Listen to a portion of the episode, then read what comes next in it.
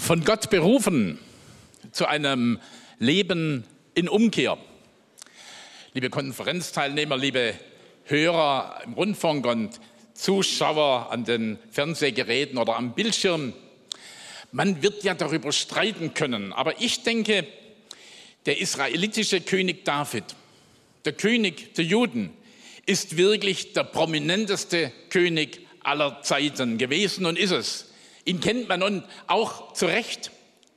Er hat ja auch eine Bilderbuchkarriere hingelegt. Vom Hirtenjungen zum König ist ja nicht jedem so in die Wiege gelegt. Auch im David war es nicht in die Wiege gelegt, aber er durfte das erleben. Sein Weg zum Viehhirten, zum König von Gott berufen, aber auch von Menschen mit vielen Widerständen belegt. Sein Weg ist wirklich eindrücklich. Und wir als Konferenzgemeinde, wir durften in den letzten Tagen viele Etappen einzeln anschauen, einzeln betrachten und schauen, wie das dann tatsächlich geht. Jetzt kann man wohl sagen, heute Morgen, dass er David ziemlich auf der Höhe der Macht angekommen war. Gott hat ihn nicht nur berufen, er hat ihn überreich beschenkt. Es gab keinen Mangel zu beklagen. Er hatte alles, was er brauchte. Aber auf der Höhe der Macht wird die Luft oft dünn. Die Gefahren lauern in den Hochzeiten unseres Lebens, wenn alles gut läuft, wenn wir gesund sind, wenn uns nichts fehlt, wenn wir zufrieden sind mit all dem, was wir haben.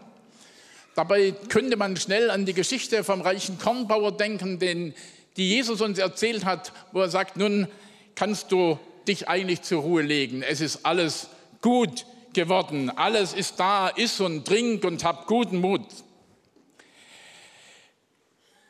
Es ist tatsächlich so, in den Hochzeiten unseres Glaubens, dann, wo wir denken, jetzt ist alles endlich erreicht, da lauern wirklich die Gefahren. Und ich denke manchmal zurück an jene Zeit, als wir im sogenannten Kalten Krieg waren und wir dann, wenn wir dann mal Christen aus dem sowjetischen Machtbereich etwa hatten, denen gesagt haben, wir beten für euch. Und da haben sie sich bedankt und haben gesagt, das ist gut, dass ihr für uns betet. Aber wir beten für euch, denn die Gefahren bei euch im Wohlstand, im Frieden, in der Freiheit, wenn man alles hat, ist wahrscheinlich viel gefährlicher für den Glauben als unsere Situation. Denn was nützt es dem Menschen, wenn er die ganze Welt gewönne und nehme doch Schaden an seiner Seele? Dreierlei. Das erste, alles, was recht ist. Also jetzt mal Hand aufs Herz, wem würde das nicht gefallen, wenn endlich mal alle Menschen nach seiner Pfeife tanzen würden? Natürlich sind die anderen klug, aber ich weiß es doch noch viel besser. Und man könnte doch eigentlich deutlich sagen, wie es richtig gehen muss. Und man könnte sich alle Wünsche erfüllen und alles würde so laufen, wie man sich das eigentlich denkt. Wer träumt nicht davon, so im Mittelpunkt stehen zu können? Natürlich sagen wir das nicht, dazu sind wir ja viel zu demütig und das werden wir natürlich nach außen hin auch nicht verbreiten. Aber so im Herzen, da wäre das doch schon irgendwie schön, so denken wir vielleicht. Wir schauen ja manches Mal so augenreibend auf das Alte Testament und meinen gut daran zu tun, es hinter uns gelassen zu haben. Aber lasst uns heute Morgen mal aufhorchen. Israel sollte ja ursprünglich keinen weltlichen König haben. Gott selbst wollte sein Volk führen. Aber es gibt im fünften Buch Mose eine nicht so bekannte Stelle im Kapitel 17, nämlich das sogenannte Königsgesetz. Und da sagt Gott, und lasst mal mich mit meinen Worten sagen, solltet ihr jemals auf diese Schnapsidee kommen, auf den guten Gedanken, auf den dummen Gedanken, selbst auch einen König zu wollen und so regiert zu werden wie die anderen Völker, dann sollt ihr wenigstens wissen, was dabei zu beachten ist. Hören wir, wie das im Wortlaut heißt, 5. Mose 17. Wenn du in das Land kommst, das dir der Herr, dein Gott, geben wird, und es einnimmst und darin wohnst und dann sagst, ich will einen König über mich setzen, wie ihn alle Völker um mich her haben, so sollst du den zum König über dich setzen, den der Herr dein Gott erwählen wird.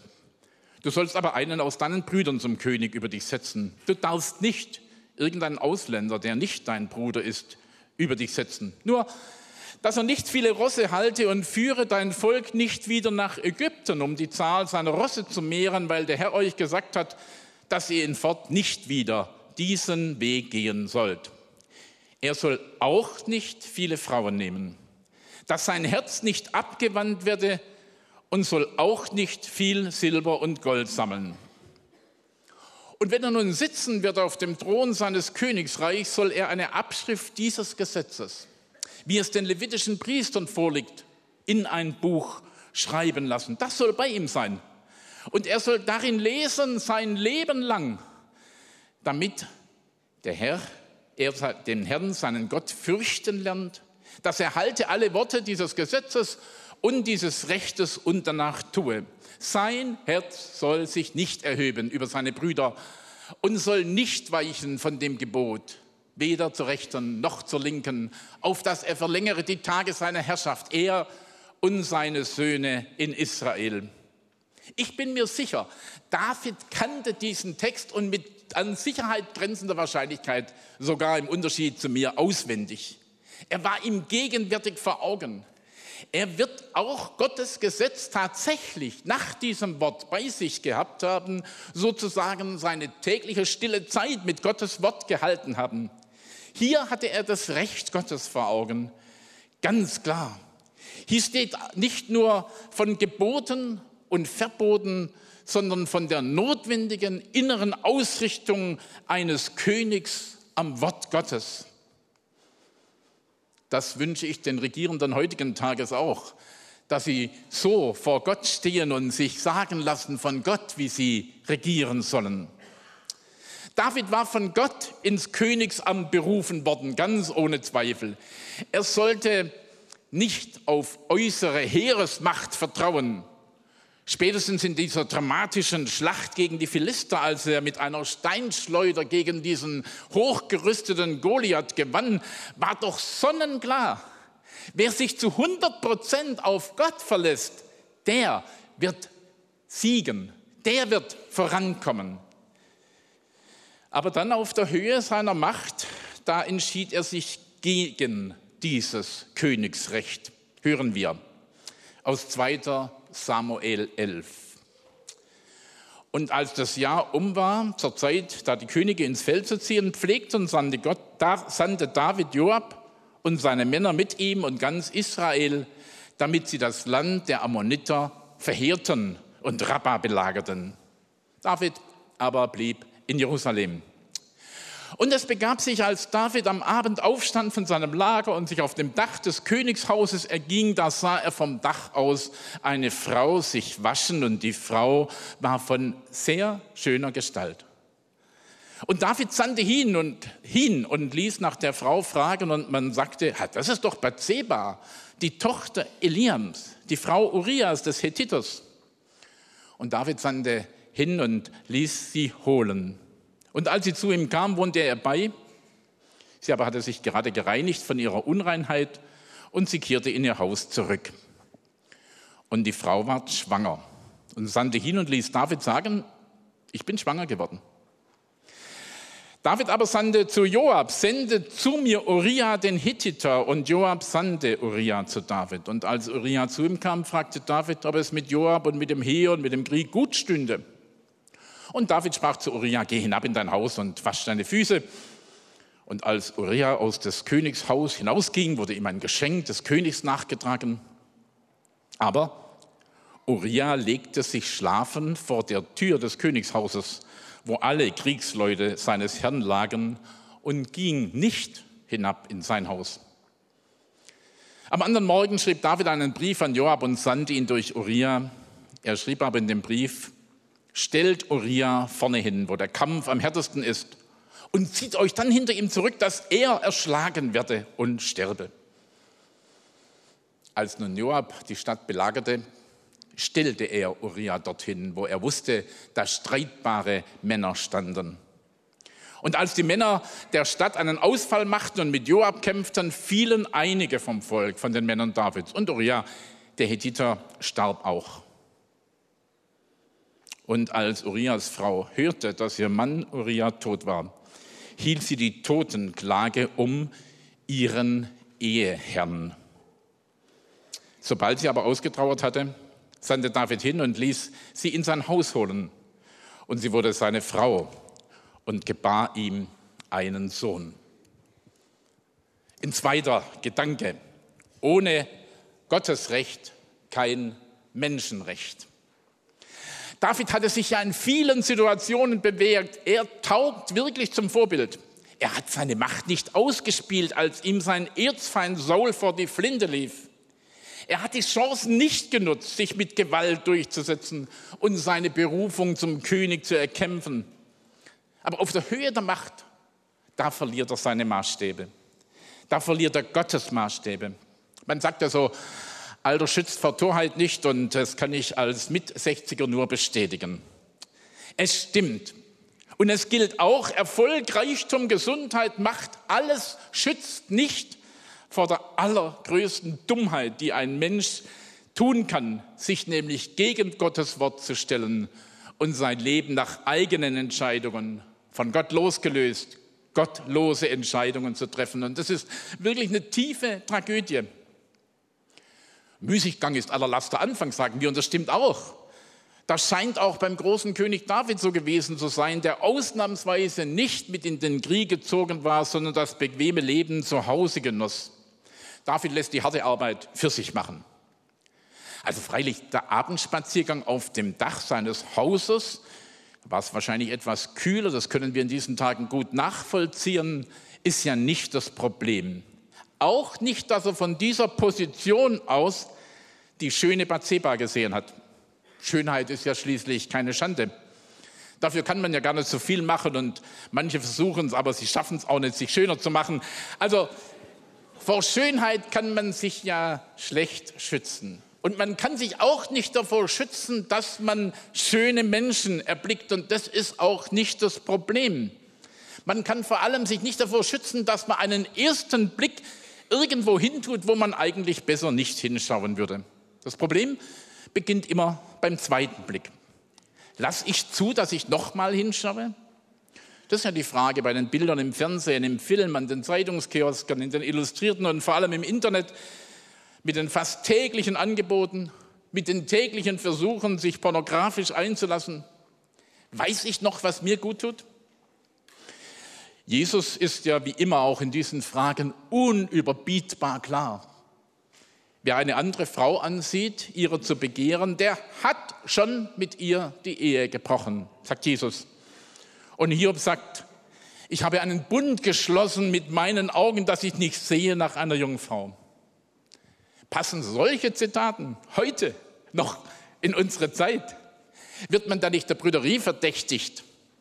Kann man noch wirklich so leben, dass man sich auch in erotischer und sexueller Hinsicht alleine auf einen einzigen Partner im ganzen Leben einlässt? Ja, man kann und man darf sich entscheiden, gar nicht alles sehen zu wollen. Diese Entscheidungskompetenz gehört auch zur Würde des Menschen. Mit David ist der Gaul durchgegangen. Er hätte sich ja nach dem ersten Blick auch noch nach dem zweiten an Gottes Wort und Gottes glasklare Ehevorstellungen halten können, wie einst Josef, der spätere Kanzler Ägyptens. Als er ja das Angebot von Frau Potiphar bekam, mit ihr so ein Schäferstündchen zu halten, da hat er abgelehnt und gesagt, wie sollte ich denn nun ein solch großes Übel tun und gegen Gott sündigen? Josef hatte begriffen, es geht hier nicht um eine Kleinigkeit, wenn ich eine andere Ehe breche, wenn ich in eine andere Ehe einbreche. Diese Sünde ist ein Verbrechen an meinem Nächsten. Aber sie ist noch viel mehr. Sie ist eine Majestätsbeleidigung gegenüber Gott, denn ich lasse ihn jetzt nicht mehr Herr sein. Die Frage des Umgangs mit der Sexualität ist beileibe nicht nur eine Privatangelegenheit. Sie berührt mein direktes Verhältnis zu Gott.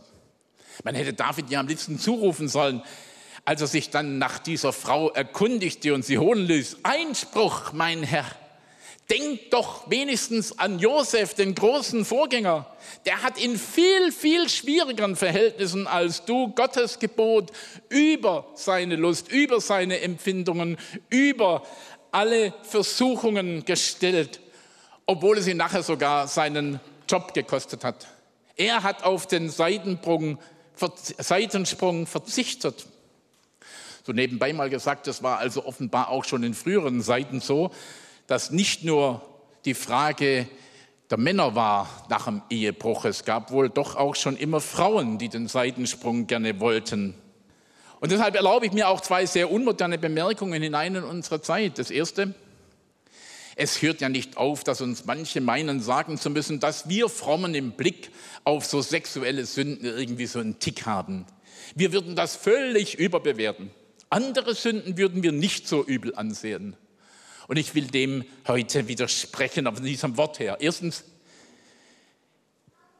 ist keine Sünde, kein Heraustreten aus Gottes Gebot und seinen Leitlinien aus der Gemeinschaft mit ihm eine Kleinigkeit. Sünde ist und bleibt immer Sünde. Und der Sünder Sold ist der Tod. Der Lohn der Sünde ist der Tod. Wir reden da nichts klein, weder Missgunst noch Neid, weder Geiz noch Hass, noch Betrug, noch Steuerhinterziehung und Machtmissbrauch und Ausbeutung oder Verkehrsverstöße. Aber die menschlichen Folgen sind eben doch unterschiedlich. Gottes Wort sagt uns, dass durch die geschlechtliche Gemeinschaft zwischen einem Mann und einer Frau ein neues Wesen entsteht. So werden die beiden sein ein Fleisch. Und wo solches Einssein zerstört wird, auseinanderbricht, geschieden wird, da gehen Menschen wirklich vor die Hunde und oft ein ganzes Leben lang. Und durch selten noch viel mehr Kinder und Enkel und Verwandte und Nachbarn und Freunde. Es kommt doch nicht von ungefähr, dass die psychischen Erkrankungen ständig zunehmen. Natürlich nicht nur deswegen, aber ich erlaube mir zu sagen, viele psychische Erkrankungen haben auch hier ihre Ursache. Es greift viel tiefer, als man denkt, viel, viel mehr, als man sich heute zu sagen traut. Und das Zweite, was ich dazu sagen will, wir haben inzwischen gelernt, dass wir uns als Christen nicht von der Welt abschotten dürfen. Unsere Sendung ist hinein in diese Welt. Wir brauchen keine Angst davor zu haben, dass uns die Weltlichkeit der Welt als solche schon von Gott abspenstig macht und unseren Glauben zerstört. Schon für die Speisen gilt doch, so sie etwas Giftiges essen, wird es ihnen nicht schaden. Aber wir gehen hinein in diese Welt als Licht und Salz, als solche, die auch dort noch als Jünger Jesu erkenntlich sind. Anpassung an diese Welt, mitmachen in allem, was sie tut. Assimilierung ist nicht unsere Aufgabe und unsere Passion. Klar, man kann ja bekanntlich immer von mindestens zwei Seiten vom Pferd fallen.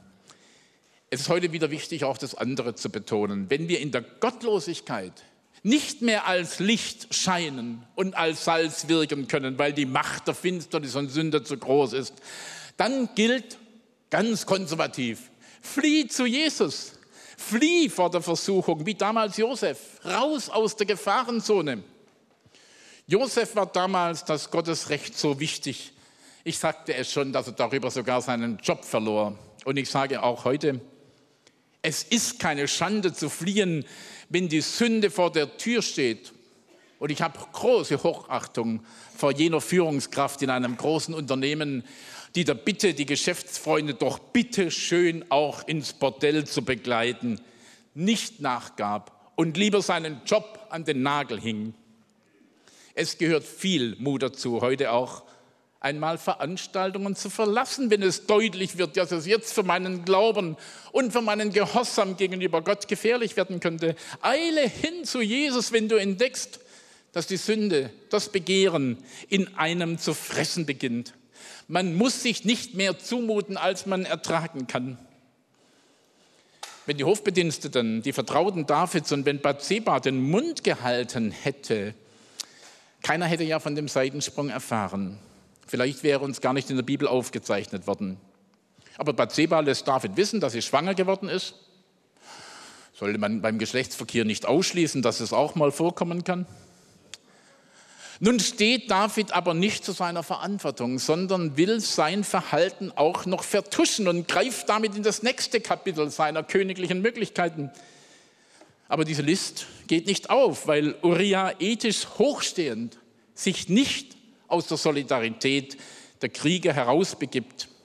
Er wollte die von ihm vom König gewährten Privilegien nicht genießen, weil seine Kameraden das auch nicht hatten. Verzicht aus Solidarität, obwohl ja die anderen auch nichts davon haben, wenn ich verzichte. Und David versucht, dessen ethisch hochstehende Sicht zu untergraben. Er hat ihn ja sogar besoffen gemacht. Ungeheuerlich.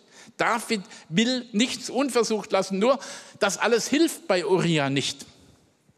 Auch hier, an dieser Stelle hätte David noch umkehren können, seine Schuld bekennen können vor Gott und vor Uriah und mit ihm einen gemeinsamen Weg überlegen. Darf ich das mal so sagen?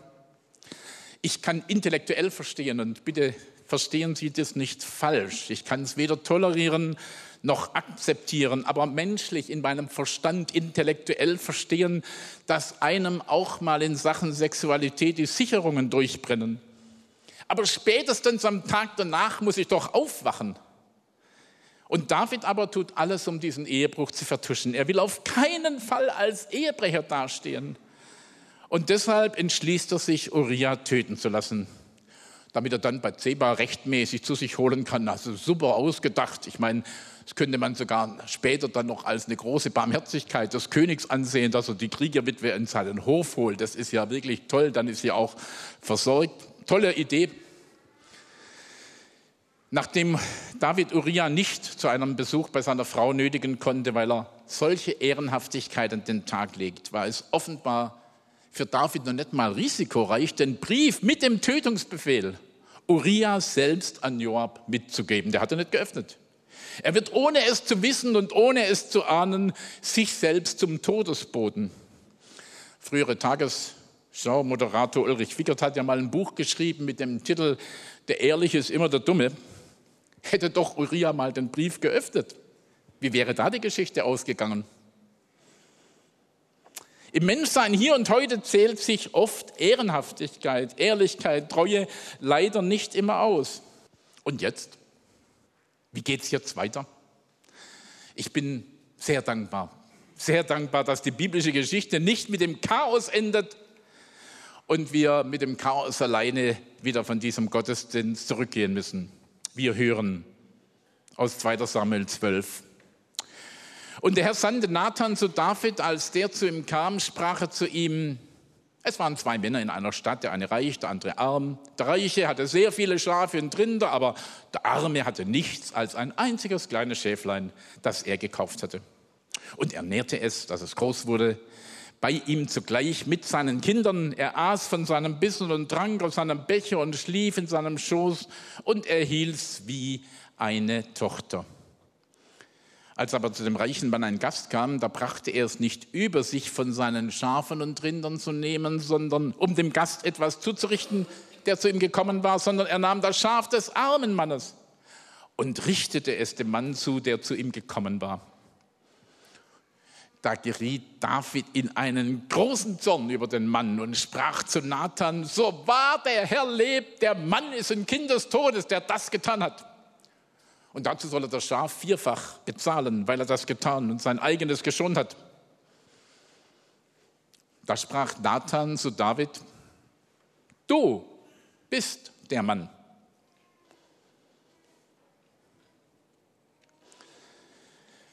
Ein drittes, wie werde ich Gott recht? Kürzlich bedankte sich ein guter Freund von mir für die Gebete in seiner Krankheit. Sie seien, sagte er, im Himmel angekommen. Wunderbar. Unsere Gebete kommen an, aber unsere Schuld und unsere Sünde kommt auch an. Schon beim Totschlag von Kain und seinem Bruder Abel sagt Gott zu Kain klipp und klar, die Stimme des Blutes deines Bruders schreit zu mir von der Erde. Es gibt Verfehlungen und Sündern von uns, die kennt vielleicht kein einziger Mensch außer dir selbst. Und vielleicht hast du es auch schon wieder vergessen.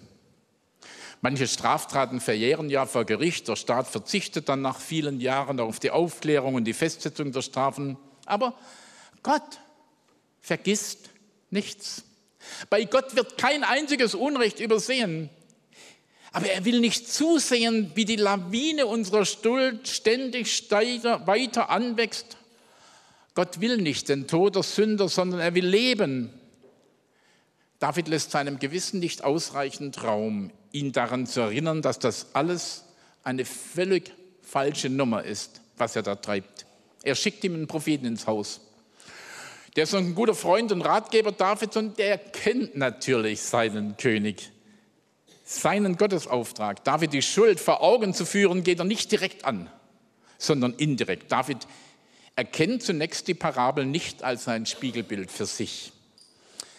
Und ich habe mir überlegt, ist das nicht typisch für uns alle? Wir sind alle mit einem ganz großartigen Gerechtigkeitssinn begabt. Wir wissen so schnell und so gut und so klar, was andere falsch machen. Wir sind dann auch nicht zimperlich beim Ratschlag und im Urteil. Wir können ganz klar zu Gericht sitzen. Wir sind nur eigenartig taub und blind und vernagelt, wenn es um uns selbst geht. Und darum musste auch David zuerst an die Geschichte und an seine eigene Geschichte herangeführt werden. Aber als er es dann begriffen hat, da sagte er, da sprach David zu Nathan, ich habe gesündigt gegen den Herrn. Und damit spricht er sich ja selbst das Todesurteil aus. Der Sünde Sold ist der Tod, stimmt. Nathan kann das nur bestätigen. Ich wünsche uns allen solche Nathans. Wirkliche Freunde zeichnen sich auch dadurch aus, dass sie die Wahrheit klar aussprechen, dass sie Sünde beim Namen nennen. Wie schlimm, wenn man keine Nathans mehr hat, wenn man jene Freunde längst aussortiert hat, die einen nicht bestätigen, sondern kritisch hinterfragen. Gott nutzt bis heute Menschen, die uns den Spiegel vor Augen führen und Gottes Willen in eine konkrete Situation hineinsprechen. Öffnen wir die Ohren und das Herz dafür, damit wir dann zu einer klaren Antwort kommen. Ich habe gesündigt. Ich bin schuld. Versöhnung und Vergebung. Heilung und Leben kann nur werden, wenn wir unsere Schuld und Sünde erkennen, bereuen vor Gott und wo es dran ist, auch vor Menschen. Sind wir dazu bereit? Liebe Freunde, der Blick auf David, die Beschäftigung mit diesem Ehebrecher und Mörder. Macht überhaupt keinen Sinn, wenn wir sagen, wie gut, Herr, dass wir nicht so sind wie David. Nein, wir brauchen die tiefe Erkenntnis unserer Schuld und Sünde.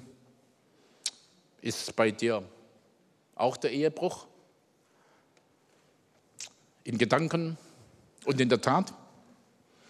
Ist es der Geiz, der Neid, die üble Nachrede, die Unehrlichkeit bei der Steuererklärung oder bei Vertragsabschlüssen, die Lieblosigkeit.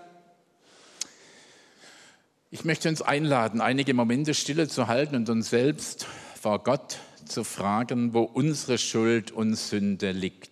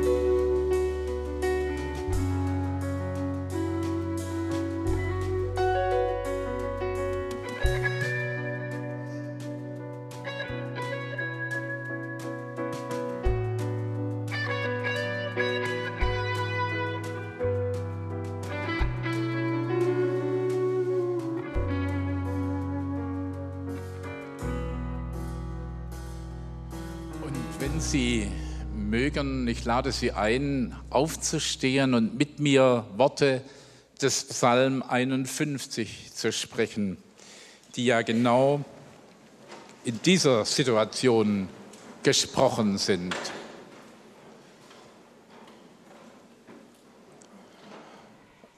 Gott sei mir gnädig nach deiner Güte und tilge meine Sünden nach deiner großen Barmherzigkeit. Wasche mich rein von meiner Missetat und reinige mich von meiner Sünde. Denn ich erkenne meine Missetat und meine Sünde ist immer vor mir. An dir allein habe ich gesündigt und übel vor dir getan, auf dass du Recht behaltest in deinen Worten und rein dastehst, wenn du richtest. Siehe, ich bin als Sünder geboren und meine Mutter hat mich in Sünden empfangen. Siehe, dir gefällt Wahrheit, die im Verborgenen liegt, und im Geheimen tust du Kund. Entzündige mich mit Isop, dass ich rein werde. Wasche mich, dass ich schneeweiß werde. Lass mich hören Freude und Wonne, dass die Gebeine fröhlich werden, die du zerschlagen hast. Verbirg dein Antlitz vor meinen Sündern und tilge alle meine Missetat.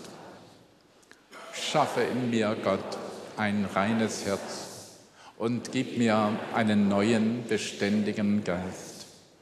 Verwirf mich nicht von deinem Angesicht und nimm deinen Heiligen Geist nicht von mir. Erfreue mich wieder mit deiner Hilfe und mit einem willigen Geist rüste mich aus. Nathan sprach zu David, so hat auch der Herr deine Sünde weggenommen. Du wirst nicht sterben. Liebe Schwestern und Brüder, liebe Konferenzer, liebe Zuhörer und Zuschauer, das ist Evangelium pur mitten im Alten Testament. Hier leuchtet die Gnade Gottes im hellen Licht auf. David muss nicht sterben für seine Schuld. Wir müssen nicht sterben für unsere Schuld, weil Jesus Christus dort am Kreuz von Golgatha für unsere Schuld gestorben ist, weil er bezahlt hat. Welches Glück ist es, dass wir einen solchen Gott haben, der Sünde vergibt. Johannes schreibt, wenn wir unsere Sünden bekennen, so ist er treu und gerecht, dass er uns unsere Schuld vergibt und reinigt uns von aller Missetat. Und so darf ich Ihnen und euch allen das Evangelium von Jesus Christus verkündigen. Jesus Christus vergibt alle, die vor ihm erkannte und vor ihm bekannte Schuld und Sünde. Wir müssen nicht sterben. Wir dürfen leben, weil er für uns gestorben ist und er Sünde vergibt. Wir sind von Gott berufen zu einem Leben in Umkehr raus aus der Sünde, rein in die Vergebung, leben als mit Gott Versöhnte. Amen.